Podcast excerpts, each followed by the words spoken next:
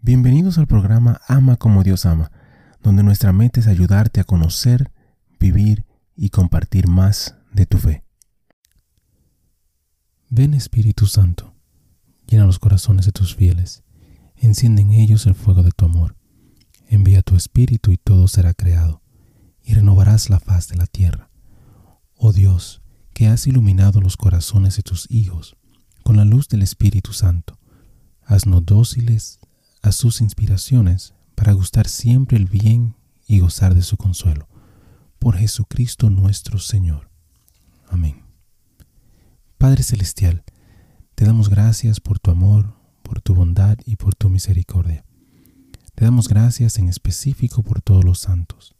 Gracias por sus testimonios, sus ejemplos y sus vidas.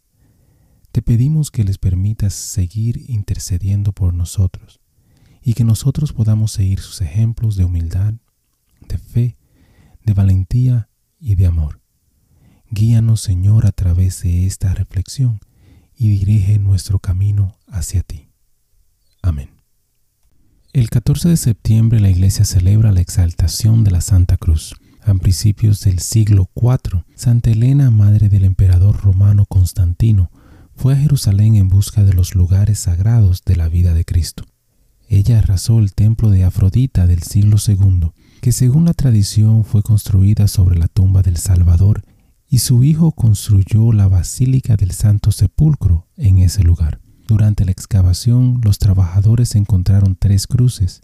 La leyenda dice que aquel en el que Jesús murió fue identificado cuando su toque curó a una mujer moribunda. La cruz se convirtió inmediatamente en objeto de veneración. En una celebración del Viernes Santo en Jerusalén hacia fines del siglo IV, según un testigo ocular, la madera se sacó de su recipiente de plata y se colocó sobre una mesa junto con la inscripción que Pilato ordenó colocar sobre la cabeza de Jesús. La gente pasa uno por uno, todos se inclinan, tocan la cruz y la inscripción, primero con la frente y luego con los ojos, y después de besar la cruz, siguen adelante. Hasta el día de hoy, la Iglesia orientales, católicas y ortodoxas celebran la exaltación de la Santa Cruz en el aniversario de septiembre de la dedicación de la basílica. La fiesta entró en el calendario occidental en el siglo VII, después de que el emperador Heraclio recuperó la cruz de, las, de los persas que la habían llevado en el 614, 15 años antes. Según la historia, el emperador tenía la intención de llevar la cruz de regreso a Jerusalén, pero no pudo avanzar hasta que se quitó su atuendo imperial y se convirtió en un peregrino descalzo. Reflexión. La cruz es hoy la imagen universal de la creencia cristiana. Innumerables generaciones de artistas lo han convertido en algo bello para ser llevado en procesión o usando como joyería.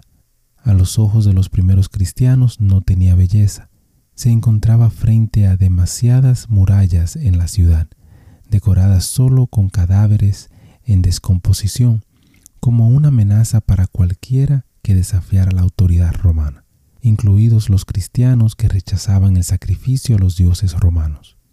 Aunque los creyentes hablaron de la cruz como el instrumento de salvación, rara vez apareció en el arte cristiano, a menos que se disfrazara de ancla o del quiro, hasta después de edicto de tolerancia de Constantino. Hermano y hermana, te invito a mirar a una cruz hoy y a reflexionar y dar gracia por ella. Bendiciones. Gracias por compartir y participar en esta reflexión con nosotros. Te invito a suscribirte al canal y a compartir la reflexión si piensas que puede ser de bendición para alguien más.